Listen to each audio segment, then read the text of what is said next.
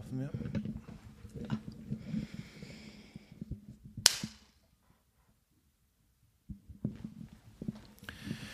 Heinisch, du hier. Schön. Ich finde, das ist eine ganz andere Atmosphäre. Wir sitzen gerade, du auf einer Couch, ich auf einem Sessel und der Hund ist auch dabei. Ja. Es fühlt sich so ein bisschen an wie so ein Familiensonntag, so Ja. klassisch wie aus dem aus der FAZ vor 50 Jahren. Schau mal, wie, wie die Sendung heute wird, ob die dann auch so ein bisschen. Dein Hund leckt meinen Fuß. ja, das, ist, das gehört zum Wohlfühlprogramm dazu. Gut zu wissen. Julian Rutter.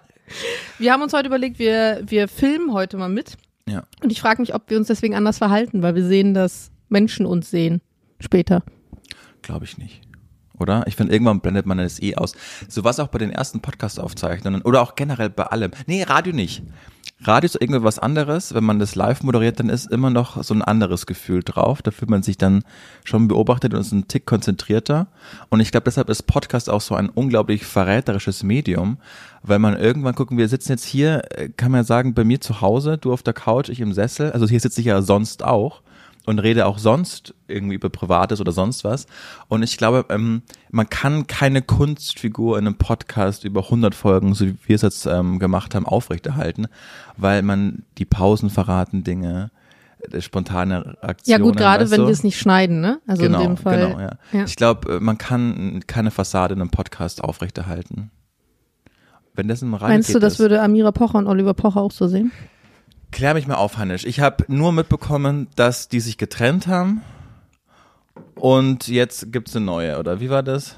Na, sie haben sich getrennt und angeblich hat sie ihn beschissen. Ah. Das sagt die Bild-Zeitung. Und sie selber haben mal im Podcast gesagt, wenn etwas in der Bild-Zeitung steht, dann muss auf jeden Fall was Wahres dran sein. Wo sie recht haben, also Bild ist zwar sehr reißerisch und ist jetzt nicht unbedingt der Qualitätsjournalismus, aber sie haben auf jeden Fall immer zuverlässige gute Quellen und es soll jemand sein, mit dem sie schon mal einen Podcast aufgenommen haben. Das ist so ein so ein Kalenderspruchmensch, der macht so so Shows und so finde zu dir selbst, Selbstliebe, bla und Gedöns. Oh, dieser Inder? Mhm. Wirklich? Den hatte ich auch schon mal interviewt. Ach wirklich? Ja. ist nicht dein Ernst? Ja. Ah. Und äh, der mit das ganze, so eine Elvis-Frisur, oder? Ist das der? Boah, ob der jetzt gerade Elvis Also hat, weiß ich nicht. sehr dichten schwarzen Haare Ja. auf alle Fälle. Das ist, nach, ist so eine tolle nach hinten. Ja, das war anstrengendes Interview, weil ich halt ja von solchen Leuten gar nichts. oh, äh, gleich komme komm ich gleich auch noch dazu. Und da musste ich dann wirklich aber aufrechterhalten, dass, ah, das ist ja interessant. Mhm. Worum ging's denn? Warum hast du den interviewt? Ja, der war halt da, um glaube ich, sein Buch zu promoten. Dann wurde er bei mir abgestellt. Wie ich auch morgen Anna Cola oder irgendwie so jemand. Kennst du Ah, das ist auch so eine, äh, so eine Influencer-Maus. Ja, und dann, was soll ich denn mit dir machen? Hey, das hast du bei mir damals auch gedacht. Jetzt haben wir einen Podcast zusammen, also Das who knows? hast du noch einen vierten Podcast? Das, nein, nein, nein. Aber das, das wäre, genau, aber bei diesem äh, Typen, Parisch, oder irgendwie so hieß der. Mit weiß dem hatte sie was. Da, das wird gesagt. Okay. Sie Naja. Mhm. dementieren das beide und haben beide dasselbe Anwaltsschreiben auf ihrer Seite jeweils gepostet. Okay. Lustigerweise von derselben Anwaltskanzlei hier aus Berlin, die Scherz, natürlich oder was? ganz zufällig beide vertritt. Christian Scherz oder wer? macht das? Nee, hier am Kudamm, ich weiß gerade nicht, wie die heißen. Okay. Die auch den ganzen Medienkram für Dings gemacht, für ähm, ach, Rammstein, Mensch. Ja, Till Lindemann. Ja. Das ist hier die Medienkanzlei in Berlin, mir fällt der Name gerade nicht ein. Ah, aber ist das wirklich eine Kanzlei oder ist es, äh, heißen die zufällig? Jörn, du kannst mir jeden Namen sagen gerade, ich komme nicht drauf. Ich habe mich jetzt auch nicht so krass eingelesen in die Materie. Okay, okay, ist ja egal. Jedenfalls glaube ich, dass ich weiß, wer das ist. Okay, aber cool. Ja, naja, bei dem war es irgendwie so, dass der hat dann seine Sätze gesagt hat, du musst immer an dich selbst glauben. Bevor du aufstehst, denkst du an fünf Dinge, die du heute erreichen willst. Und sei es nur, genug Wasser zu trinken. Genug Kaffee in meinem Kaffeebecher. So. Ah ja, das ist ja auch interessant. Mhm. Das gleiche hatte ich einmal, ähm, habe ich schon mal erzählt, bei Leonie. Sängerin. Die Sängerin, ja, wo genau. du gesagt hast, warum hat- sie sich so selbst verraten hat. Ja, Ne? genau, wann sie so aufgehört hat. Aber ich habe es nett formuliert, aber es ist, kam schon durch, dass sie das jetzt nicht so toll fand, wann sie aufgehört hat, so ihren Anspruch an dem nicht mehr zu, zu hängen, äh, ab dem Zeitpunkt, wo sie halt erfolgreich wurde. Und rate mal, wer ihr morgen einen Preis überreicht. In welchem Zusammenhang? ja, die ähm, Energy Music Awards Mhm. sind ja äh, verliehen worden und sie hat gewonnen in der Kategorie Best German Newcomer, glaube ich. Und meinst du, sie wird sich dran erinnern? Ja, glaube ich schon. Und ist es dir dann unangenehm? Ich meine, Nein, du nein, stehst nein. ja auch zu dem, was Genau. du sagst. Und ich habe ihr das ja auch, es ist ja nicht so, dass ich über sie gelästert hätte und sie hätte das erfahren, weißt du, sondern ich habe ihr das in die Augen gesagt und gefragt. Und ich gl glaube, dass sie auch ge gewusst hat, was ich meine. Und ähm, aber sie hat sich halt, und das kann ich ihr überhaupt nicht verdenken, dass sie, sie hat sich halt für den Erfolg und für den kalkulierbaren Erfolg einfach entschieden. Ist ja auch völlig okay. Jeder will ja schön leben und ich glaube, die hat eine gute Zeit und why not? Vielleicht kommt noch mal so ein Album. Das ist, glaube ich, wirklich, wenn sie in sich diese Zufriedenheit hat, weil sie sagt, ich habe die Entscheidung getroffen und ich kann selber in den Spiegel gucken mit dieser Entscheidung. Ja. Ist es ein ganz großer Unterschied oder ob sie vielleicht dazu gedrängt wurde. So ein bisschen wie das Taylor Swift-Beispiel, was wir in der letzten Folge hatten. Ja. Wenn sie die Entscheidung aus sich heraus für sich trifft, dann kannst du auch viel besser mit Kritik umgehen, wenn sie denn kommt, wenn du wirklich dahinter stehst. Mhm. Absolut. Ja, Intrinsische Motivation. das stimmt. Hannes, ich habe zum ersten Mal, bleib mal beim Thema, so einen klitzekleinen Shitstorm bekommen. Und zwar. Äh, Das ist aber nicht das erste Mal. Du, also du erzählst mir super oft, oh, da wurde schon wieder beim Sender Stimmt. angerufen, weil ich schon wieder das gesagt habe, weil ich schon wieder gegen äh, das Streiken Ja. in der Bahn Ja, ja. oder gegen äh, Bubble Tea hatten wir schon mal, Gendern. Also du hattest schon ein Rassismus paar Mal war solche auch Dinge. ab und an mal. Ja, Wegen Timing. ja. immer noch, immer noch witzig. Naja, jedenfalls ging es dieses Mal um ein ernstes Thema und es war nicht die Radiofigur Julian Hutter, sondern es war mein privates Instagram.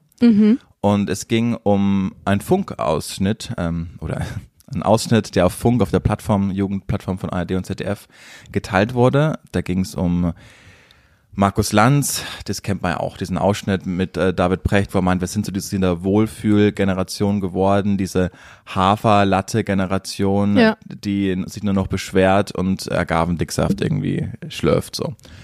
Und Wo noch der, der Witz an der Sache dann war, das ist ja nicht Agavendicksaft. Genau, So, genau. ja. Mhm.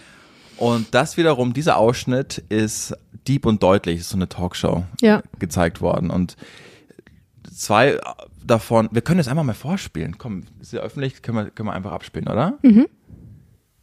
Also,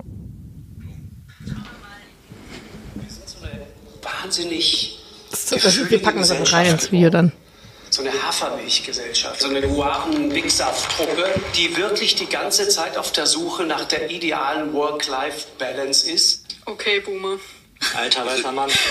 ja noch weiter zugehört. Also vielleicht kommt danach ja noch irgendwas, was das ja. nachvollziehbar macht, was er da sagt.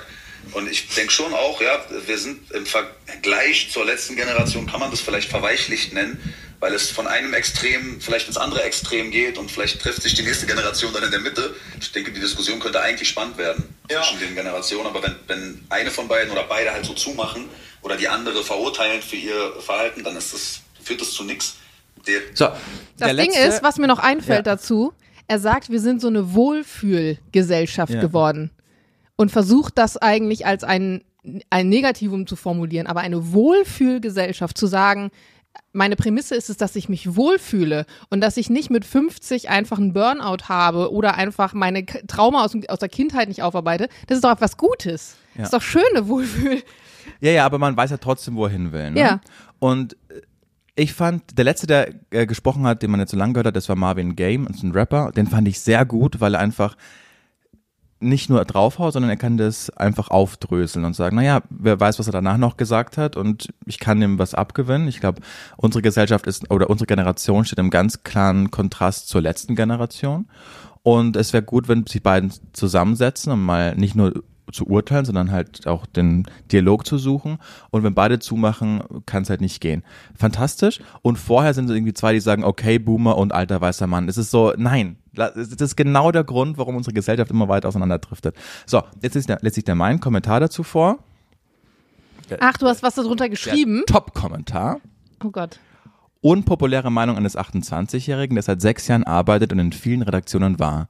Aber ich kann Markus Lanz leider nicht zu 100% widersprechen. Im Gegenteil.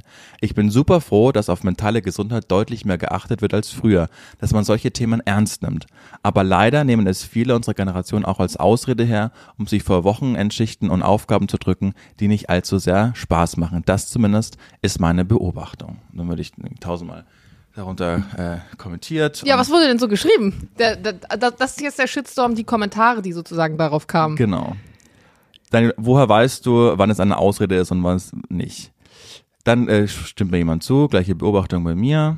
Ähm, naja, dann solltest du vielleicht dich darüber freuen, dass äh, sich jetzt nicht mehr jeder Unsinn gefallen gelassen wird. Ich glaube, die steigen nicht ein, es steigt nicht an, es wird nur sichtbarer. Aber es ist doch kein Shitstorm. Nein, aber ich weiß nicht warum, aber als das Mal, als ich geschaut habe, waren viel mehr negative Komment Kommentare von mir. Ähm, ja, zum Beispiel hier. Julian Husser definiert äh, Austausch unter einem Video Nein, nein, mit ihr, Shitstorm. ihr reproduziert eine krankmachende und unnötig stressige Lebensweise und beschwert euch noch, dass die Leute da nicht mitziehen. Aber gut ist halt auch äh, Funk-Community. Kein Wunder, dass die neoliberale Individualisierungstruppe dem Kommentar direkt ein Like gibt.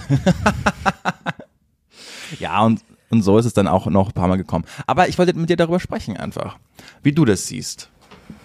Guck mal, da ist ein schönes Bild von dir gerade, Janosch, sehe ich. oh, danke. Sieht Das ist mein. Halloween-Post. Ah, wirklich? Da, dann nicht weiter. Ähm, ich sehe das auch eigentlich gemischt. Also wer generell, glaube ich, da nur eine Seite sieht, ich meine, es gibt ja nie nur eine Seite und die jüngere Generation, ich sehe es ja immer wieder bei meiner Schwester, die zehn Jahre jünger ist als ich, die hat einfach das Problem, dass sie nicht mehr so optimistisch in die Zukunft schauen kann, wie das vielleicht jemand kann, der noch in den 40ern oder 50ern oder so geboren ist. Und das verstehe ich auch. Und das ist aber auch die erste Generation jetzt wieder seit uns, finde ich, die deutlich politischer ist. Also man muss sagen, Ja, gerade die die Gen Z, genau, ist deutlich politischer, auch als unsere Eltern beispielsweise. Und natürlich stoßen die deswegen auch viel mehr solche solche Prozesse an, weil sie nämlich laut sind, weil sie in die Öffentlichkeit gehen, weil es äh, Leute gibt, die sich auf die Straße kleben. Und ich verstehe auch die Kritik daran, dass manchmal da auch mit zweierlei Maß gemessen wird und eine Doppelmoral an den Tag kommt. Aber letztlich ist es ja so, alle anderen Versuche, es vernünftig zu klären. Ich meine, 1,5 Grad Ziel, wie lange reden wir da schon drüber, haben wir nicht geschafft. Das heißt ja schon, dass alle guten Mittel und alle Wege, die, ich sag mal, nur der Diskurs sind, nicht funktioniert haben. Also versuchst du irgendwann, wirst du radikaler in dem, wie du versuchst, auf, einen, auf eine Problematik aufmerksam zu machen. Aber das trifft nicht so, also ich verstehe deinen Punkt, aber das trifft ja die Thematik jetzt nicht so ganz, sondern wir sind ja jetzt im, im Alltag angekommen und das ist ja wirklich, ich weiß nicht, ob das, Entschuldigung, ich weiß nicht, ob es Berlin, der Standort, das nochmal beschleunigt, weil in München habe ich das nicht so festgestellt.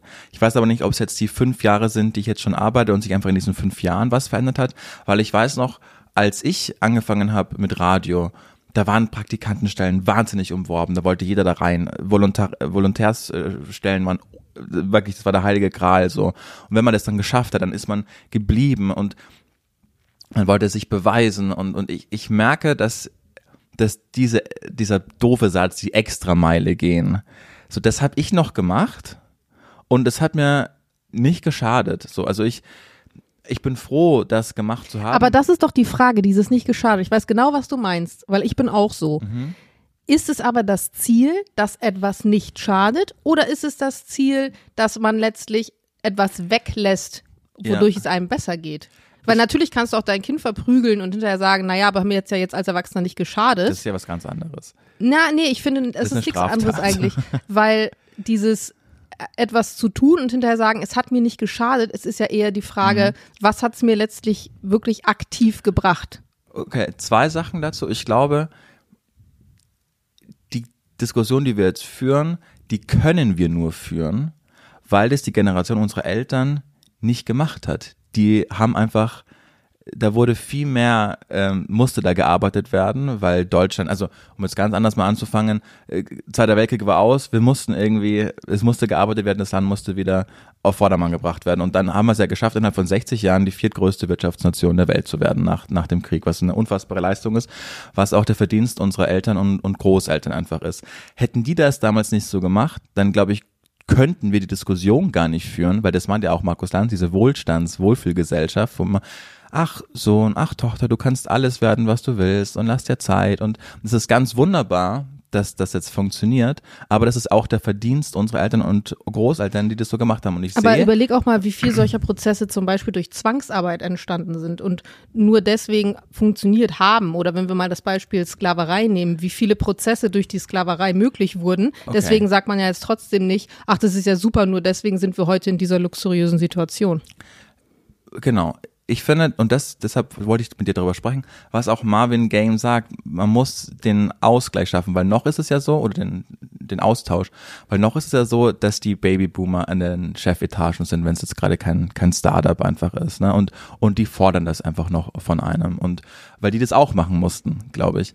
Und so irgendwas dazwischen wäre, glaube ich, perfekt. Aber so den Trend, den ich jetzt einfach beobachte, den ich da auch beschreiben wollte, wenn wir das mehrheitlich tun, dann kann sich das die Generation, die nach uns kommen, und jetzt reden wir nicht vom Klimawandel und, und Kriegen und dergleichen, aber in so einer Laborwelt, ähm, dann müsst, also wir, wir verlieren unseren Wohlstand als Land, wenn wir so weitermachen. Also nicht, wenn wir so weitermachen, aber wenn das so die Mentalität ist. Aber das ist ja genau das Argument dieser Generation. Was bringt mir denn der ganze Wohlstand, wenn ich mich tot gearbeitet habe? Was bringt es mir denn, wenn ich jetzt im Monat 4000 Euro netto verdient habe und 60 Stunden die Woche gearbeitet habe, aber letztlich mit 50 nicht mehr kann, weil ich einen Burnout habe? Das ist ja genau das, was sie sagen. Und deswegen gehen ja auch so viele in Teilzeit, weil sie sagen, du, ich ähm, fliege jetzt lieber nicht dreimal im Jahr in Urlaub und ich schaue lieber nicht, dass ich so viel Geld ausgebe. Dafür geht es aber meiner Seele gut. Ja, genau. Ich, absolut. Ich, man sollte versuchen, ein Mittelmaß zu finden. Ich kann mit dem Begriff Work-Life-Balance eh nicht so viel anfangen, weil das, was ich früher in meiner Freizeit gemacht habe, das mache ich jetzt als Arbeit. Und ich weiß, dass das ein Riesenprivileg ist, deshalb ist es es macht mir nichts aus, viel zu arbeiten einfach. Ja gut, aber das stimmt auch nicht ganz, weil du hast ja zum Beispiel deine Stunden bei Energy reduziert, um weil es zu viel zu ist. Das heißt, du hast was für deine Work-Life-Balance getan, weil du hast nee, gesagt. Ich habe was für meine Work-Work-Balance getan. Ich habe nur Energy reduziert, damit ich das andere freiberuflich mehr, mehr also ich, mein Tag hat auch nur 24 Stunden, weißt du? Genau, dein Tag ja. hat nur 24 Stunden. Du musst also schlafen, du möchtest Zeit mit deiner Partnerin verbringen, also reduzierst du deine Arbeit, um mehr vom Tag zu haben. In dem Fall habe ich meine Arbeit bei Energy reduziert, um mehr arbeiten zu können. Freiberuflich. In einem anderen Projekt. Genau, ja.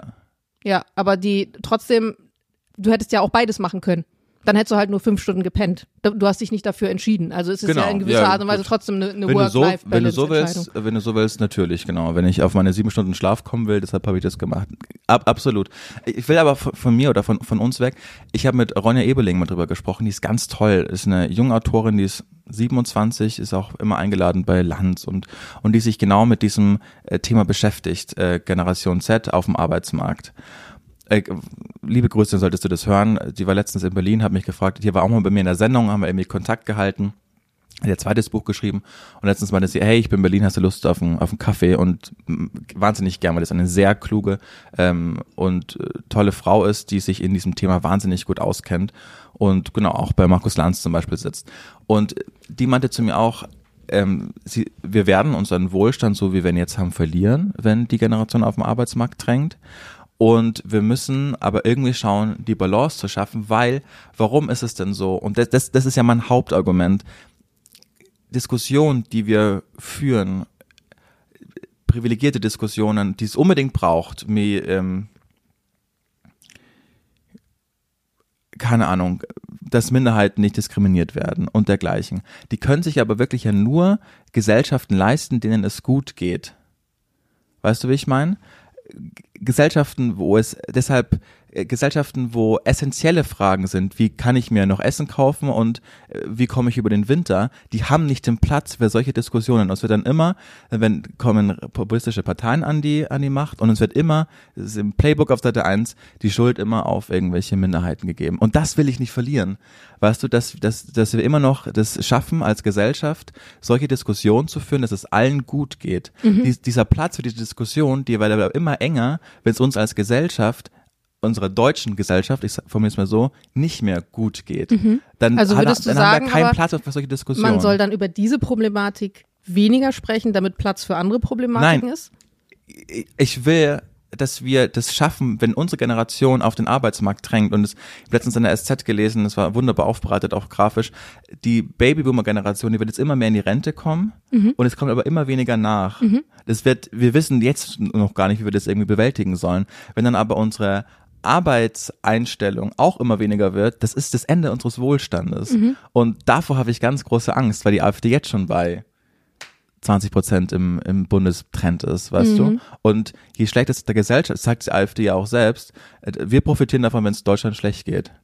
Und, und davor habe ich einfach Angst. Das heißt, versteht mich bitte nicht falsch, ich will nicht, dass wir uns ausbeuten lassen, dass wir nur noch arbeiten, dass wir in Burnouts reingehen, aber ich will nicht, dass solche mh, mm, so ein Bewusstmachen von Themen wie Burnout, Mental Health, dass sich da Leute dahinter verstecken, sagen, ja, ich äh, will am Wochenende nicht arbeiten, Mental Health. So. Mhm. Ähm, weil das wird den Leuten nicht gerecht, die wirklich strugglen mit ihrer geistigen ähm, Gesundheit und dem Rest der Gesellschaft wird's auch nicht gut gehen damit. Also irgendwie müssen wir das schaffen, so eine gesunde Mitte zu finden. Darauf Mhm. wollte ich hinaus.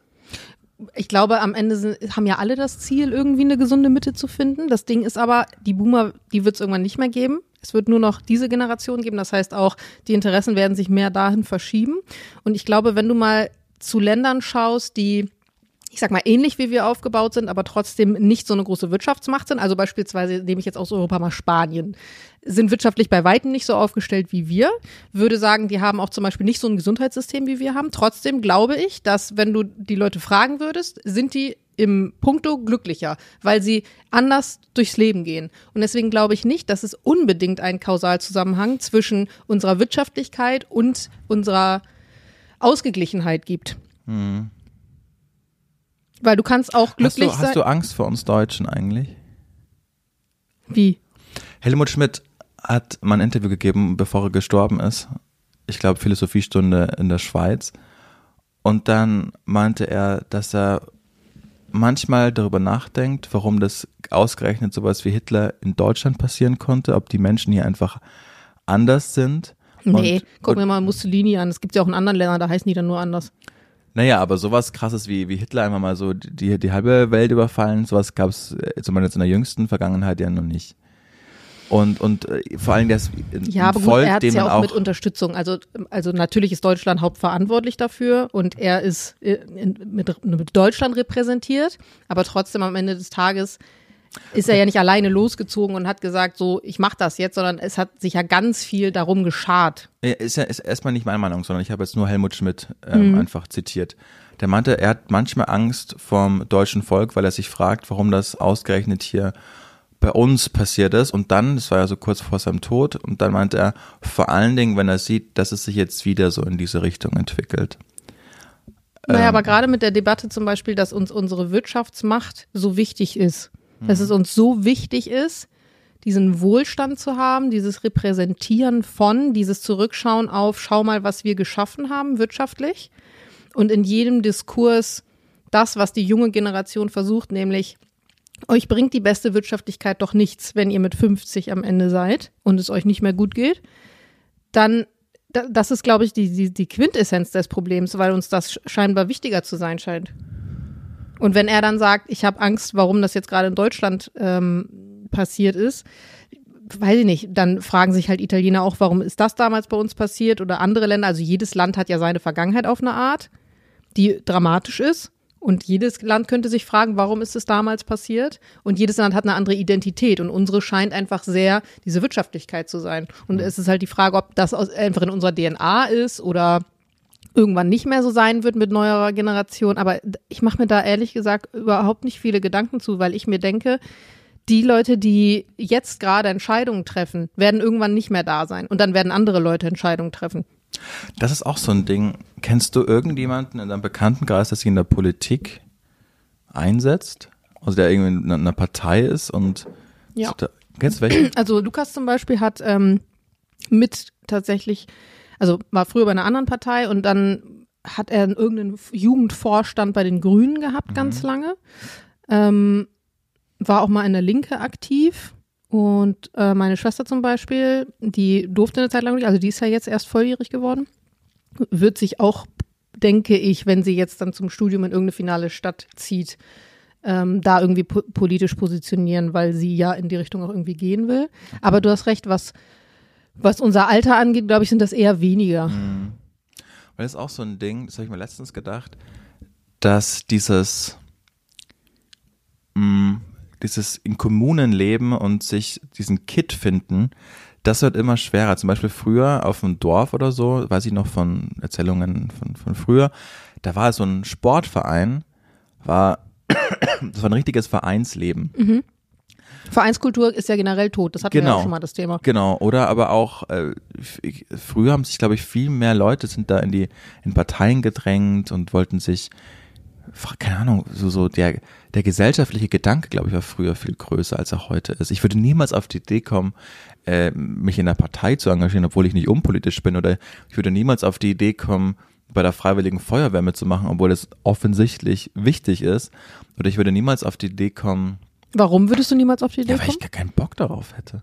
Also ich habe, ich weiß nicht, wann ich das machen sollte und ich, generell ist es bei mir so, dass ich, weiß ich nicht, ich, ich finde das immer schwierig. Ich kann mich, ich, ich habe mir fehlt da so ein bisschen das Gespür, wenn ich dann so in so eine Gruppe komme, da so meinen Platz zu finden. Also ich, im Fußball habe ich das früher immer gehabt, da, da fühlt es mir zugute, dass ich einfach sehr gut war und deshalb haben mich die anderen einfach geschätzt.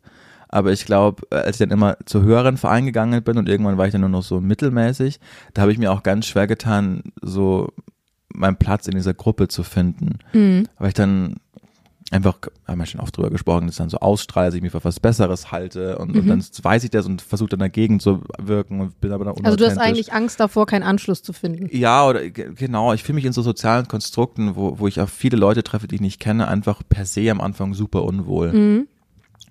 Deshalb das heißt, es ist ja auch eine, also wenn man es jetzt mal runterbricht, das ist ja eine Frage des Komforts, mhm. weil du sagst, ich bin politisch, ich habe aber keinen Bock, mich politisch zu engagieren in einem, in einer Partei, ja. weil ich nicht gerne mag, neue Leute praktisch kennenzulernen.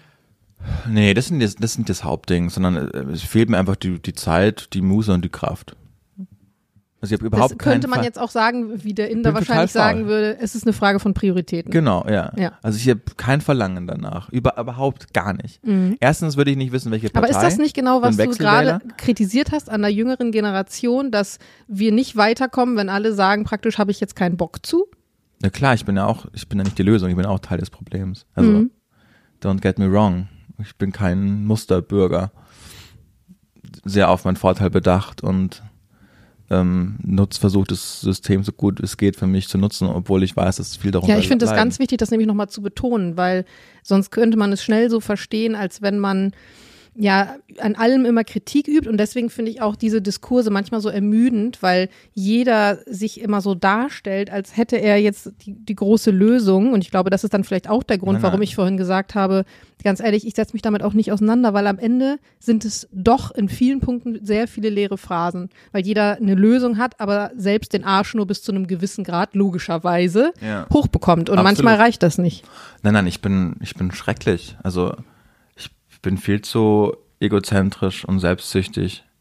Ähm, sieht man daran, dass ich am Wochenende nach Paris fliege und drei Wochen später nach London und dann nach Südafrika. Also, ne, also das, das sollte ich nicht tun, aber ich lebe dann nur einmal und generell ist meine Einstellung, wir haben es eh verloren und dann mache ich jetzt noch das Beste draus. Das ist schrecklich. Das weiß ich ganz arg. Mhm. Und vielleicht, äh, wenn ich, ich glaube, das, das, geht vielen so. Wenn ich das in zehn Jahren höre, denke ich mir, wie konntest du, du ignorantes Arschloch? Aber das sind sogar meine besten Jahre und da versuche ich alles, wirklich alles mitzunehmen. Und das ist ja, glaube ich, auch die Einstellung, die ja nur zustande kommen kann, weil wir in diesem Privileg groß geworden ja. sind. Durch Eltern und Großeltern. Ja. Ja, das ist ja der, das ist ja der Circle. Ja, absolut. Ich habe letztens so ein Bit von Till Reiners äh, gesehen, fand ich großartig, wo er meinte, kennt ihr den Spruch, check your privileges? Mhm. Habe ich gemacht, finde ich großartig. Oh Gott, das ist, glaube ich, die unsympathischste Folge, die wir Aber wahrscheinlich hier aufgenommen haben. Folge. Ja, es kann sein. Es macht dieses Setting hier vermutlich. Wahrscheinlich. Also ich weiß, ich hatte das Thema mal mit meiner Schwester, weil meine Schwester an erster Stelle immer das Weltheil sieht. Mhm. Und ich sehe an erster Stelle erstmal mich selber, weil ich der Meinung bin, nur wenn es mir gut geht, kann es anderen auch gut gehen. So klassischer Flugbegleiter-Move, pack erst die Sauerstoffmaske bei dir rein, erst dann kannst du Kindern helfen, weil wenn du keinen Sauerstoff mehr hast, kannst du den Kindern auch nicht mehr helfen. Und das stimmt natürlich in gewisser Art und Weise, aber wenn das halt jeder so macht, kommen wir auch nicht wirklich weit. Und da meinte sie halt auch, dass natürlich triffst du auch Entscheidungen nur für dich, aber sie trifft Entscheidungen oder sie hat eine Einstellung zu vielen Dingen immer im Gesamtbild, also immer mit dem Hintergedanken, wie ist das global betrachtet? Und diesen Gedanken habe ich einfach nicht. Und jetzt mal kurzen, äh, kurzen Exkurs. Wir zum Beispiel planen dieses Jahr Weihnachten zu feiern mit meiner Familie und der Family von Jules und die sind politisch, das hatten wir ja letztes Jahr schon, ja sehr unterschiedlich. Und jetzt habe ich gestern mit meiner Mama darüber gesprochen und dann sagte sie auch, ja, da müssen wir mal gucken, wie wir das mit Anna, also meiner Schwester machen, ähm, weil die natürlich auf politische Debatten auch immer sofort draufspringt und sie eine Freundin zu Besuch haben wird an Weihnachten, die auch sehr linkspolitisch ist. Und die Familie von Jules ist eher, äh, Ja. was da sagen geht, rechts der Mitte. Und dann sagte meine Mutter, naja, müssen wir dann irgendwie gucken, dass wir ihr sagen, dass, dass es keine politischen Themen geben soll. Und jeder führt ja in der Familie wahrscheinlich jedes Jahr zu Weihnachten vor diesen Talk von wegen, ja, nicht so provokant und so, aber wenn du sehr viel unterschiedliche Meinungen hast, dann ist auch einfach viel Potenzial da, sich natürlich dazu stressen. Und ich finde es andererseits auch total schwierig zu sagen, du sollst jetzt aber nichts Politisches sagen und du sollst bitte deine Meinung dahingehend im Griff haben, weil dann ist es auch so krampfig auf eine gewisse Art Aber und ich Weise. finde, man sollte auch, wenn man immer noch so im demokratischen Spektrum ist, warum nicht auch mal darüber quatschen? weil es, glaube ich, A, schwierig ist mit jemandem, der 20 ist und jemandem, der 50 ist, Mhm. weil die Art und Weise, wie diskutiert wird, trotzdem noch eine ganz andere ist. Das fängt an bei Sachen wie Ausreden lassen, Phrasen benutzen wie ja, ja, komm du mal in mein Alter, ähm, Dinge benutzen wie keine Ahnung, dann, das geht ja von beiden Parteien aus, ne? Oh, die Boomer oder oh, die, die noch nie gearbeitet haben. Also es, man schafft es selten. Man schafft es wirklich selten, jemanden auf Augenhöhe zu begegnen und nicht im Kontext zu sehen seiner Lebenserfahrung. Das merke ich ganz oft. Und ich glaube, da wird es dann schwierig, weil jemandem häufig dann die Meinung abgesprochen wird, entweder weil er alt ist und die ganzen Privilegien hatte und bald stirbt, oder weil er jung ist und noch nie gearbeitet hat und ja gar nicht weiß, wie es früher war. Und das finde ich dann, da, und da, da weiß ich, da kenne ich auch noch keine Lösung, weil in gewisser Art und Weise stimmt es natürlich. Jeder kommt aus einer anderen Lebenswelt und hat andere Erfahrungen. Aber du kannst ja den Diskurs so niemals wirklich auf Augenhöhe dann führen, wenn du immer reduzierst auf den Kontext, aus dem du kommst. So, deswegen bin ich sehr gespannt, ähm, wie sich das dann am Ende verhalten wird. Ob es zum Beispiel krampfig wird, weil man sagt, okay, krampfhaft jetzt nichts ansprechen, was dann irgendwie auch politisch werden könnte. Manchmal sprichst du ja auch über Themen, die gar nicht politisch sind, aber du merkst, der andere hat eine Ja. andere Meinung aufgrund seiner politischen Einstellung und dann entsteht schon gleich wieder eine Eigentlich Debatte ist ja daraus. Alles politisch, oder? Also es ist ja kaum ein Spektrum äh, im Alltag, der nicht irgendwie politisch ist. Also ich habe das auch das Thema, wenn ich dann so, so zu Großeltern oder so fahre, da weiß ich auch, die haben eine ganz andere Einstellung. Und am Anfang tastet man sich immer noch so vor, man weiß, dann, dann gibt es so Schranken im Kopf, wo man weiß, okay, eigentlich würde ich jetzt gerne das sagen. Man ist immer so zwei Schritte, Schritte weiter. Wenn ich jetzt das sage, dann wird es darauf hinaus, Mhm. Ja, genau. sparen wir uns das einfach. Genau, und das ja. wird dann krampfig. Aber ich habe eine Frage, Jörn, für Ja. dich und ich glaube, das ist eine Frage, die auf jeden Fall nicht politisch ist. Das ist meine erste Frage heute. Ja. Nie wieder Unterhosen oder nie wieder Socken? Nie wieder Socken. Ganz einfach. Wirklich? Ja. Bist du sicher? Ja, ja. Äh, nie wieder Keine Socken. Socken mehr im Winter bei Minusgraden in Ja. den Boots. Ja, aber dann gibt's ja auch ganz tolle Stiefel bestimmt, wo so ein Futter drin ist. Aber Boxershorts brauche ich, boah, das brauche ich ganz, sage ich. Ich, ich wechsle die auch, wenn ich könnte, am liebsten dreimal täglich. Ich habe Jules die Frage gestern gestellt, er hat genauso geantwortet. Ja. Obwohl Jules jemand ist, der häufig auch in so Jogginghosen keine Buchse unten drunter trägt zu Ja, Hause. ich- mach ich habe mich sehr nicht. Mhm. gewundert darüber. Ich weiß nicht, ob das an der, an der Physik von Frauen und Männern irgendwie liegt, aber Ja. ich hätte definitiv gesagt, nie wieder Unterhosen, weil ich kann es mir nicht vorstellen im Winter. Ich finde das Gefühl auch in Schuhen ohne Socken, ich, boah, ich bin da gar kein Fan, weil dann klebt das so. Da würde ich lieber mein Leben lang nur noch so lockere Hosen tragen, die nicht eng praktisch am Po sitzen, als nie wieder Socken anzuziehen. Nee. Okay. Spannend. Erste Frage für dich, Heinisch. Ich muss mal schauen. Ich habe es mir aufgeschrieben. Ähm. Entschuldigung. Also, wenn du. Pass auf. Heinisch, wir kennen uns jetzt schon fast drei Jahre. Genauso aufgeschrieben. Steht das da so? Ja. Was war dein Low und was war dein Highlight in dieser Zeit? Also mein Lowlight war definitiv unsere Streitfolge. Okay. Klickt, wer sie noch, noch kennt. Ja. Weil das, glaube ich, so der Moment war, wo, wo ich mich nicht gehört gefühlt habe so richtig. Wo, wir- wo ich das Gefühl hatte, du möchtest auch nicht mich verstehen und du möchtest mich in dem Moment schlecht dastehen lassen. Und, und mein Highlight, da gibt es ja viele Highlights. Der Podcast im Allgemeinen, würde ich eigentlich sagen. Ich fand unser Sushi-Date letztens gut. Ja, Das war ein schönes Highlight. da haben wir einen schönen Abend gehabt. Ja. Jetzt gehen wir dann auch, guck mal, jetzt gehen wir Aber dann auch so gleich der brunchen. Umzug zum Beispiel hatte auch was und der Abend danach. Ja. Also generell auch zum Beispiel, dass ich jetzt Sophie Sachen frage, wenn ich mal Fragen habe. Also das ist das aus dem anfänglichen, oh Gott, ich muss da jetzt zur Energy zu so einem arroganten Hänsel und oh Gott, jetzt kommt da so ein Model-Tanten-Insta-Girl, was soll ich die fragen? Ja. Entstanden ist, dass wir uns mehrfach die Woche freiwillig hören und sehen. Ja, finde ich schön. Mein Lowlight war ganz klar die Moderation auf diesem Oktoberfest. Ja gut, okay, das ist, ah, die habe ich ganz verdrängt. Also selten habe ich mich so unwohl gefühlt. Das war Stimmt. schrecklich. Das war wirklich. Aber es, für mich wäre es kein Lowlight, weil ich trotzdem mit dir da war und das Gefühl hatte, wir stärken uns in dieser unangenehmen Situation trotzdem den Rücken. Ja. Also stell mal vor, wir hätten es alleine gemacht Ja, jeweils, wie schlimm das gewesen wäre. Das stimmt. Boah, das war so richtig scheiße. Und dann hat das Mikro Boah, das, und dann diese, ich werde niemals diese Augen vergessen von dieser, von diesem ersten Tisch, der der einzige Tisch war. Morgen sind da mindestens 400 Leute. Und das ist dieser eine Tisch und der hatte gar keinen Bock auf uns, der wollte einfach nur Bier trinken. Und was wir uns da auch ausgedacht haben, was von hinten und vorne nicht funktioniert hat, das Mikrofon ist immer gekoppelt. Das war, das war wirklich ein Alp. Aber weißt du was, ich, ich fand das gar nicht so schlimm, weil ich mir dachte, ich bin nicht dafür verantwortlich. Weder für die Technik noch dafür, dass keine Leute hier gerade sind. Ich habe mich gut vorbereitet, wir haben uns gut abgesprochen. Deswegen war das für mich gar nicht so schlimm, weil ich nicht das Gefühl hatte, dass es gerade in meiner Macht liegt, hier irgendwas zu verändern. Ja. Ja, aber ja, aber trotzdem. Also ich finde, bei dieser Streitfolge, das haben wir dann, da bin ich eigentlich so richtig stolz auf uns. Ich habe mal diese Folge einmal nochmal angehört, da, wie wir da rausgekommen sind äh, aus diesem wirklichen Dissens, dann einfach so, let's agree to disagree. Aber dafür sind wir auch beide weiter. professionell genug und haben genug Erfahrung, glaube ich, in diesem Game. Also auch so, auch einfach dann was zu, ah ja. Das, wir werden jetzt ein Video hochladen noch von dem, von dem Hund von Julian, der hier auch gerade alles auf jeden Fall gibt. Mein Hund ähm, dreht sich gerade auf dem Teppich, auf dem Rücken und hat eine gute Zeit einfach. Ja, ich hoffe, das ist nachher nicht im Ton. Okay, zweite Frage von mir. Ja. Wenn du in einen Raum kämst Mhm. mit allen Menschen, die du jemals in deinem Leben getroffen hast, Aha.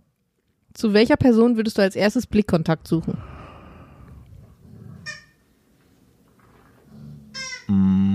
Zu meinen Eltern. Weil ich, also, oder ja. Zu, zu beiden. Ja. Busa. It's okay. Come on. Komm her. ja. Warum? Warum deine Eltern?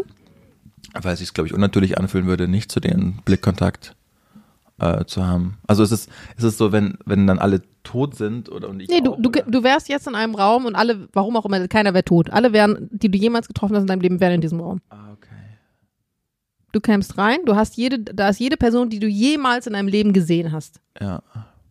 Ja, ich würde jetzt nicht sagen, Sophie, weil die sehe ich ja jeden Tag. Mhm. So, die wäre vermutlich dann eh neben mir, würde die stehen.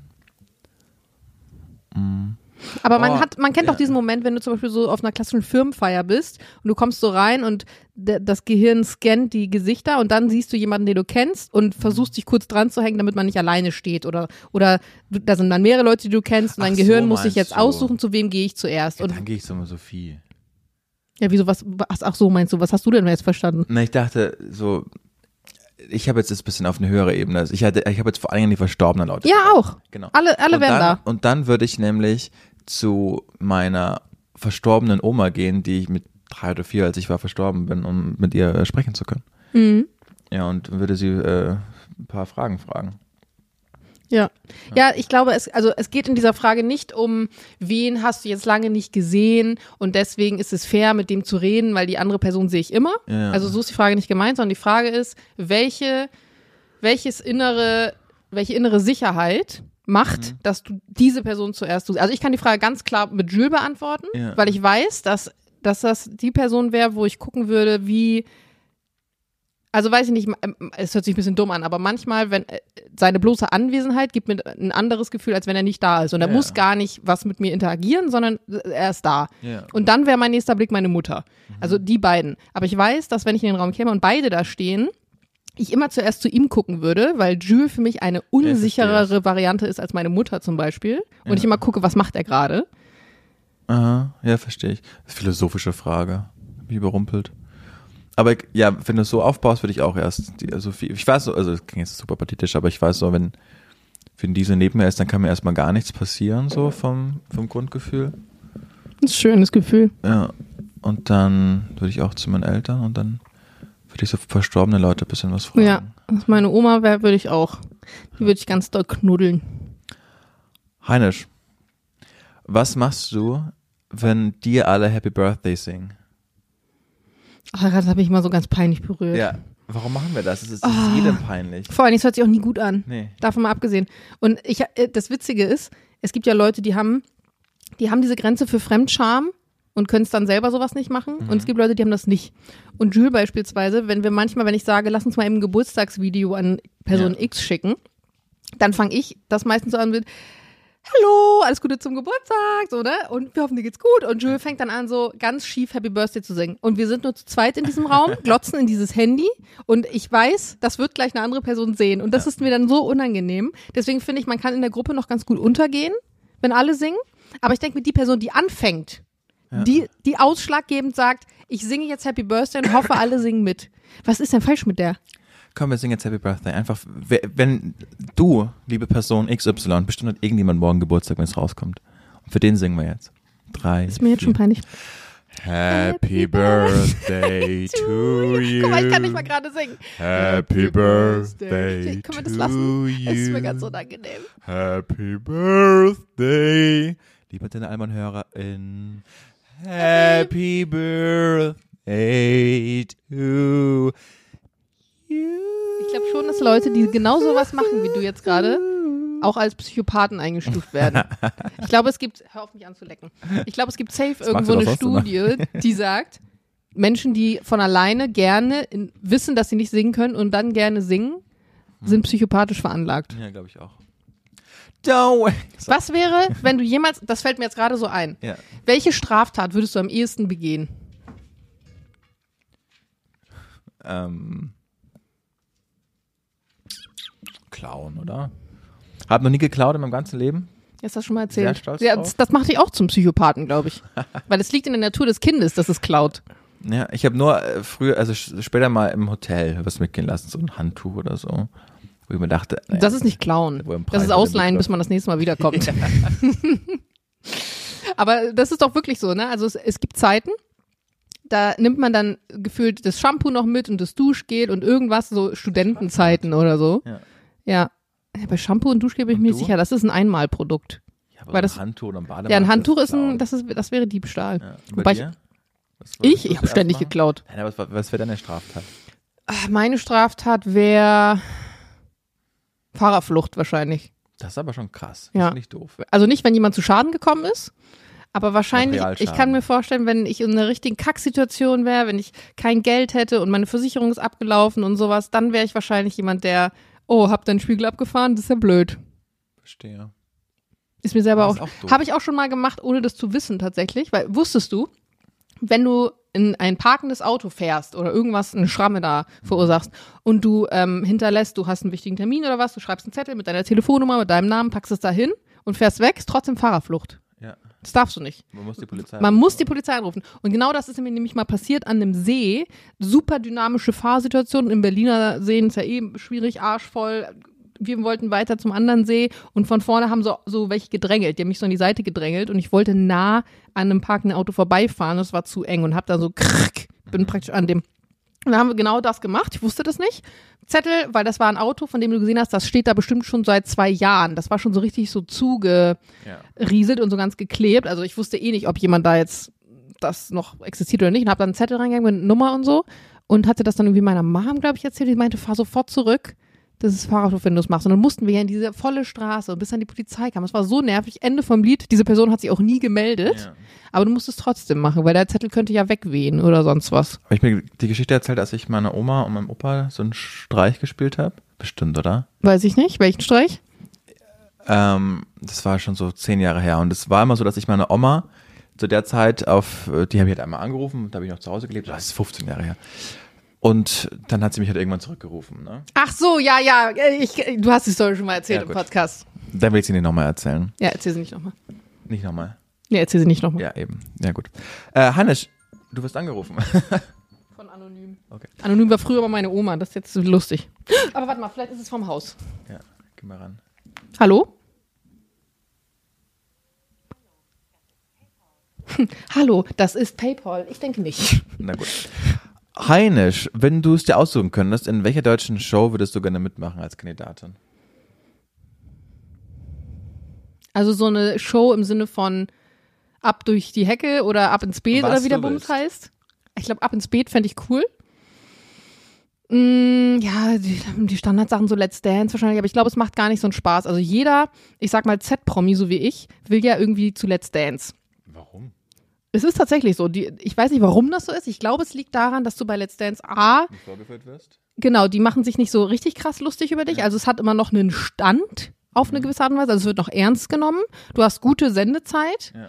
Und du musst aber keine schlimmen Dinge dafür tun, sondern du, du lernst sogar noch was. Also es hat fast nur Vorteile. Und ich denke, deswegen wollen viele dahin. Ich glaube aber auch, dass es viel unterschätzt wird, wie, wie groß der Aufwand tatsächlich am Ende ist. Ähm, das, das war genauso wie früher Turmspringen, als es noch cool war, sag ich mal. Gibt's Wollten das ja noch? auch. Ja, das gibt's noch. Ja, ne? es gibt's noch. Ähm, wird ja auch hier in Berlin dann immer trainiert, hier in der äh, Springhalle da. So, also ich glaube schon, auch sowas würde mir vielleicht Spaß machen, aber ich glaube, ich würde eher eine Show machen, wo ich auch wirklich dann Feierabend habe und nicht jeden Tag dann trainieren müsste. Und ich glaube, sowas wie ab, ab ins Bett oder generell so eine Umbau. Ich hätte gerne eine eigene Sendung. Ich hätte gerne eine eigene Sendung mit so Umbausachen und so, wie dann Sachen schief gehen. Du So. könntest die Neutine Wittler werden. Nee, nee, weil die, die macht ja nicht selber was, sondern die schmeißt ja nur ein paar Kissen hin und sagt, die Wand soll rot. Okay.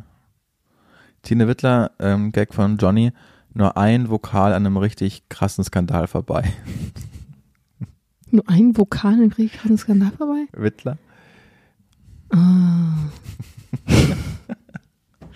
Oh Mann. Gibt es eigentlich noch Leute, die so mit Nachnamen heißen? Das würde dann irgendwann verboten, glaube ich, ne? Ja, Hat, äh, ich habe mal irgendwo gelesen, aber ich weiß nicht, ob das wahr ist oder einfach nur so, ein, so eine Trash-Info, dass alle Nachkommen, die irgendwie von. Ach nee, ach, der, der hatte ja gar keine Kinder. Wie Hitler. war das denn nochmal? Irgendwie von wegen, dass die sich alle dazu, dass die alle gesagt haben, nee, wir, oder die komplette Familie von ihm, dass die alle keine Kinder mehr kriegen, damit das nicht weiter Ja, War das nicht irgendwie Mhm. so? Dass sind sie, nach Amerika ausgewandert und haben aber, gesagt, es gab aber trotzdem noch einen Nachfahren, dann ist die Bild, der wohnt jetzt auch in Amerika und die Bild haben den irgendwie aufgespürt, der heißt aber auch nicht mehr so. Und haben den aber konsequent Hitler genannt. das heißt, äh, der hieß irgendwie, keine Ahnung, ähm, keine Weißt du Ahnung. Smith. ja, Die Bild aber konsequent Hitler. Hitler fährt Chevrolet. Wer klingelt bei Hitler? Er macht das Chevrolet vor allem. Ja, Chevrolet. Wer, wer klingelt bei Hitler? Mann, Hitler trägt kurze Hose. Die sind so asozial, ne? Wie kann man so ein asoziales Käseblatt sein? Wirklich. Aber das ist genau wie das mit dem Pocher-Thema, was wir hatten, von wegen äh, Sachen dann so als gegeben darstellen, wo es dann nur so Indizien für gibt, wenn überhaupt. Ja. Das finde ich immer richtig unangenehm. Und, und sie drucken ja auch immer erstmal alles. Und wenn hinterher rauskommt, das ist scheiße, was du erzählt hast, dann drucken sie so in zwei Zentimeter mal zwei Zentimeter auf Seite 25. Übrigens, das, was wir letzte Woche berichtet hatten, war Quatsch. Und das liest ja dann sowieso keiner. Der Schaden ist ja dann schon angerichtet. Das finde ich so schwierig mit Journalismus. Mit solchen, ja, solcher Art von Journalismus. Ja, es ist ja einfach auch Boulevardjournalismus und der ist dann. Aber ich kenne auch keinen, der. Doch, doch, mein Opa liest das. Aber so, ansonsten kenne ich keinen, der die Bild liest und das halt für gegeben nimmt. Ne? Also der denkt, ja, muss so sein. Ja, aber das musst du dich ja bei so vielen Medien mittlerweile fragen. Klar, also wirklich. klar trägt Hitler Hose. Oh Gott. So, Julian, ich habe auch noch eine Frage. Ja, los. Wenn du ein Pilz wärst, welcher wärst du? Keine Ahnung. Ich kenne nur, ich kenne den Fliegenpilz, dann äh, kenne ich noch, ähm, naja, Champignon kenne ich. Naja, guck mal, ein Champignon ist etwas, jeder kennt einen Champignon, ein Champignon ist überall drin, ist, alle mögen Champignons mehr oder Ich weniger. mag nicht Champignons so gerne. Magst du nicht? Nee, ich mag gerne den Pfifferling. Ich mag auch keine Pfifferling. Ja. Ich glaube, ich wäre auch ein Ich glaube, Pfifferling. ich wäre auch ein Pfifferling. Nee, das glaube ich nicht. Doch. Ich, Wir können nicht beide ein Pfifferling sein, wäre ich Julian. kein Pfifferling? Also ein Pfifferling zum Beispiel funktioniert nur mit, obwohl doch das passt auch zu dir, funktioniert nicht mit vielem. Ein Pfifferling zum Beispiel funktioniert mit Speck und Zwiebel gut. Ein Pfifferling funktioniert gut in einer Sahnepasta, Ja. genau. Aber ein Pfifferling ist schon etwas, wo du dir vorher gut überlegen musst, mit wem harmoniert das. Das passt schon zu dir eigentlich, oder? stimmt. Oh, wollen wir jetzt gleich äh, nach der Aufnahme zum Franzosen gehen und ein bisschen Pasta und Pfifferling essen? Wie spät ist es? Weiß ich nicht. Kurz nach elf? Ja, ich habe nicht mehr so viel Zeit. Könnte man vom Ding her machen, aber haben die schon auf? Meinst du, die servieren um kurz nach elf schon Pasta mit Pfifferling? Naja, auf alle Fälle gehen wir noch wo irgendwo essen jetzt Ja. noch, oder? Ja, ja. Also was wärst du jetzt? Wir wären beide ich- Pfifferling. Pfifferling wäre ich gerne. Hast du ja. schon mal Pilze gesammelt? Was glaubst du? Wahrscheinlich eher nicht. ich habe richtig Bock mal wieder Pilze zu sammeln. Ich habe letztens ein Video dazu gesehen. Und weißt du warum? Pilze sammeln, Pilze sammeln, das ist auch richtig satisfying, weil du läufst ja durch den Wald, suchst ja eine bestimmte Art von Pilz oder vielleicht auch mehrere und du scannst ja so den Boden ab über kleine Erhöhungen, wo du siehst, da könnte ein Stück Pilz drunter sein. Die sind ja auch manchmal dann unter dem Moosbett oder unter diesen Tannennadeln drunter. Und, und dieser Moment, wenn du was erspähst und wenn du das dann so umklappst und dann stehen da drei Stück und dann mit deinem Messer, das du abschneidest und in deinen Korb tust, das ist so ein geiles Gefühl, weil das hat, du hast direkt im Kopf passiert direkt dieses Belohnungsding. Du suchst was, du findest was und nimmst es mit, hast was davon. Also musst du wirklich mal machen. Das macht sehr viel Mein Spaß. Hirn ist die ganze Zeit Angst vor Zecken. Oh Mann, Julian. Ich will keine Zecken. Du hast einen Hund, Mann. Die hat wahrscheinlich auch Läuse. Äh, nee, nicht Läuse, Flöhe. Läuse vielleicht auch. Schon so 100 keine Flöhe. Hundertprozentig. Wenn ich jetzt so einen Flohkamm nehme. Haben wir schon alles gemacht, hat keine Flöhe. Achso, deswegen kann sie auch keine mehr kriegen, weil es einmal gemacht sowas hast. bestimmt. Klar. Mein, mein, der Gaul von meiner Schwester hatte letztens eine Wurmkur. Trotzdem hatte der Würmer. Ich will noch eine Empfehlung aussprechen. Ja. Ich habe also erstmal habe ich gestern die letzte finale Staffel von Peaky Blinders geguckt, Staffel 6. Kann jedem empfehlen, das zu gucken. Macht unfassbar süchtig. Werde jetzt ja auch nicht spoilern. Es gibt aber keine Staffel 7, sondern es wird dann Filme geben, die aber wahrscheinlich erst voraussichtlich 2024 produziert werden und dann wahrscheinlich nicht vor 2025 draußen sind. Und dann, ich weiß nicht, ob ihr dieses Gefühl kennt, war diese Staffel zu Ende. Und sie hat einen aber also sie hat einen schon befriedigt zurückgelassen, aber nicht so, dass man denkt, okay, das Kapitel ist zu Ende geschrieben. Und es war aber noch früh am Abend, also es war dann erst so 19, 20 Uhr. Und ich dachte mir, nee, also ins Bett gehen will ich jetzt nicht. Ich habe auch gerade irgendwie nichts mehr zu tun. Ich habe alles erledigt. Was mache ich jetzt? Also guckst du noch einen Film. Aber kennst du das, wenn du so ein Staffelfinale, so ein krasses geguckt hast, dass du dann einen Film aussuchst, der nicht so deep ist, sondern eher was, was so man so locker flockig wegschauen kann, weil im Kopf braucht man das erst noch verarbeiten. Und dann habe ich ähm, habe ich einen Film geschaut, der heißt auf Deutsch Silver Skates, ist eine russische Produktion. Und da geht es um einen, einen Dieb auf Schlittschuhen, also der lebt im, im, in St. Petersburg, also ist das verschneite, romantische St. Petersburg mit zugefrorenen Seen Weiße und Nächte. ja, wirklich ganz toll. Und sie ist eine Aristokratentochter und die beiden verlieben sich, weil er zufällig bei, äh, wegen einer Mutprobe auf ihrem Balkon ist und ähm, die Welt ist aber gegen sie und sie ist aber ganz anders als er. Also diese klassische Schnulze. Aber es war so süß und schön gemacht. Also es war so ein cuter Film, auch passend zu Weihnachten. Durch dieses, es spielt halt im Winter im verschneiten St. Petersburg, dass ich den echt empfehlen kann für so einen für so einen schönen kleinen Abend zu Hause. Kann man auch locker mit dem Kind eigentlich gucken oder jungen Teenager oder so. Das war wirklich so was ganz unaufgeregtes und hab ich, hab ich richtig schön gefunden. Ich habe gestern, das ist auch eine Empfehlung von mir, einen ganz, ganz alten Film angeschaut mit Dustin Hoffman, als er noch jung war und einen Oscar dafür bekommen hat. Heißt Die Reifeprüfung.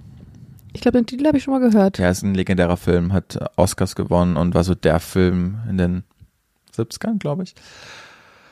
Äh, ist witzig, finde ich. Der ist ja dann was, ja, 50 Jahre alt, der Film. Aber ähm, finde ich immer noch, kann man immer noch sehr gut Worum anschauen. geht's da? Es geht um einen 20-jährigen Typen, der gerade seine Highschool mit Summa Cum Laude irgendwie oder besten Noten abgeschlossen hat und irgendwie einen Preis gewonnen hat, so ein Sprintstar auch ist. Und das war Simon Garfunkel. Hello Darkness, my old friend. Die haben den Soundtrack geschrieben. Und er kommt dann so an und alle wollen dann was von ihm. Seine Familie feiert dann so eine, so eine Welcome Party. Und da ist dann aber auch eine Frau, die befreundet ist mit den Eltern, sehr gut aussieht. Und die will dann einfach, obwohl sie eine Familie, eine Tochter hat, so, aber die, she wants to fuck him einfach. Und dann macht sie dem halt so äh, unmoralische Angebote, will, dass sie ihn erst nach Hause fährt und zieht sich dann vor ihm aus so und äh, sagt, nein, nein, was ist das? Ja, Mr. Robinson. Äh, Mrs. Robinson, das ist auch der Soundtrack davon. Und äh, wehrt sich dann noch so dagegen, aber kann halt dann, ist halt irgendwie 20 und dann ruft er sie halt doch an und im Hotel ist sehr unbedarf und dann trifft er aber auf die Tochter von, von Und die ihr nimmt er dann auch gleich noch mit. und, und in die verliebt er sich unsterblich und die Mutter sagt, wenn du sie einmal datest, dann mache ich das alles öffentlich und ist halt so total verletzt einfach. Ne? Die will einmal begehrt werden von ihrem Mann, bekommt sie keine Aufmerksamkeit und dann entscheidet er sich halt für ein 20 Jahre jüngeres Ich, so, ist halt total verletzt davon und Wie, wie wunderbar, wunderlich, wenn er selber 20 ist. ja, ja, ja, aber trotzdem, genau. Und spielt halt, also damals in diesem prüden Amerika, das so ein, für so einen sexuellen, nicht Befreiung gesorgt, aber für so Spielen mit damals noch Tabus, die, aber heute ist es Ja, ja no gut, der Film ist aus at den all. 70ern. Das ist ja Genau. genau das, was mich damals so genervt hat bei, ähm, äh, na,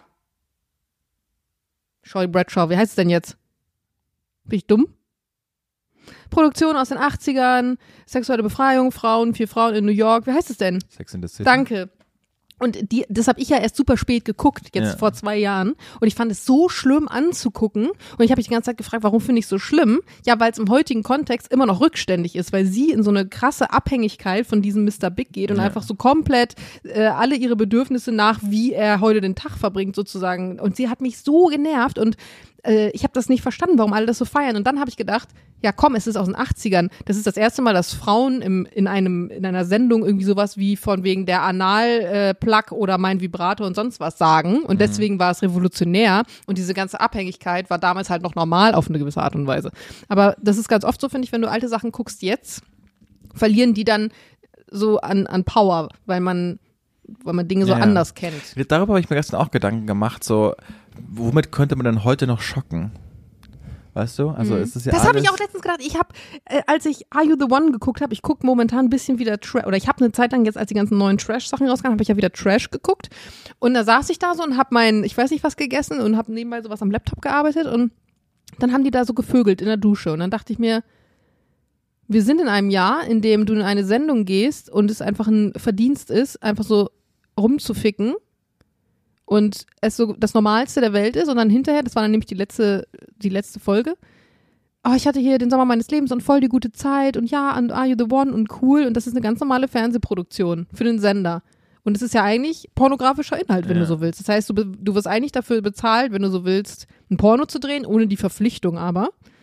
Und die Leute können sich das angucken, nur halt, dass halt manche S- Szenen so ein bisschen ne, aus einem anderen Kamerawinkel dann gedreht werden, aber du, du genau siehst, was da gerade passiert und das ist irgendwie schon krass. kann mir nichts mehr schocken, so richtig. Ja. Vermutlich schockt man jetzt mit, mit, indem man ganz prüde wird, weißt du? Und Ja, das ist ja so. Ja. Wenn du heute sagst, ich warte mit dem Sex bis zur Ehe, was meinst du, was da los ist?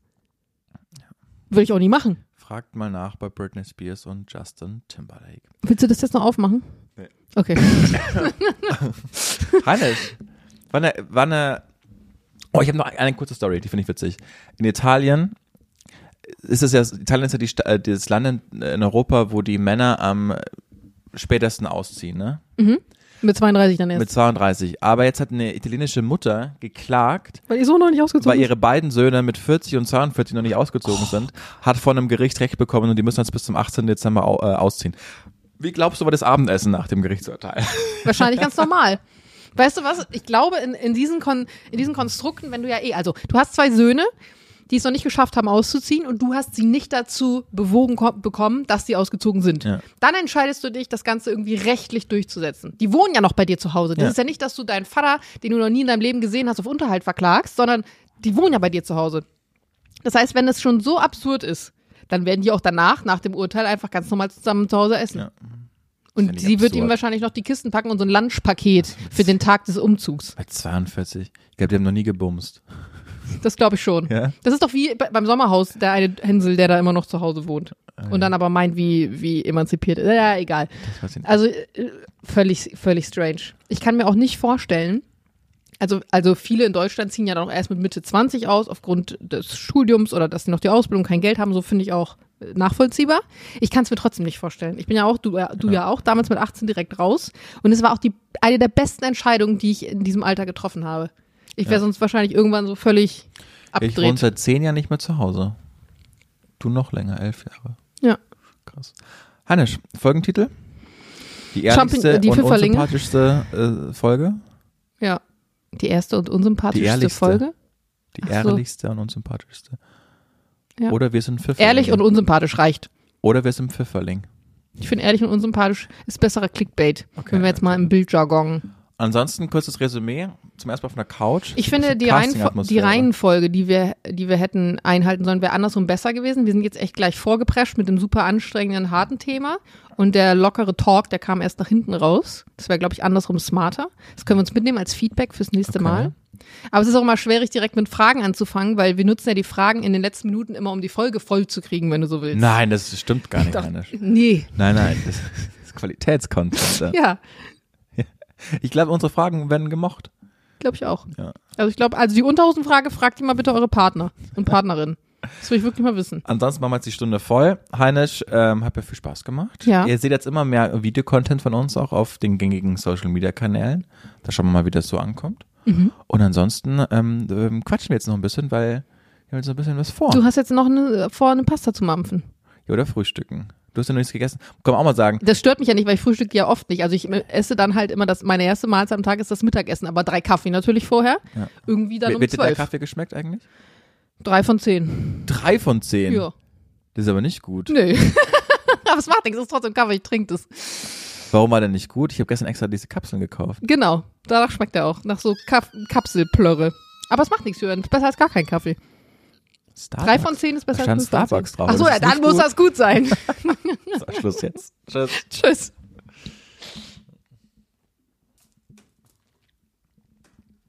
Weißt du, was du machen?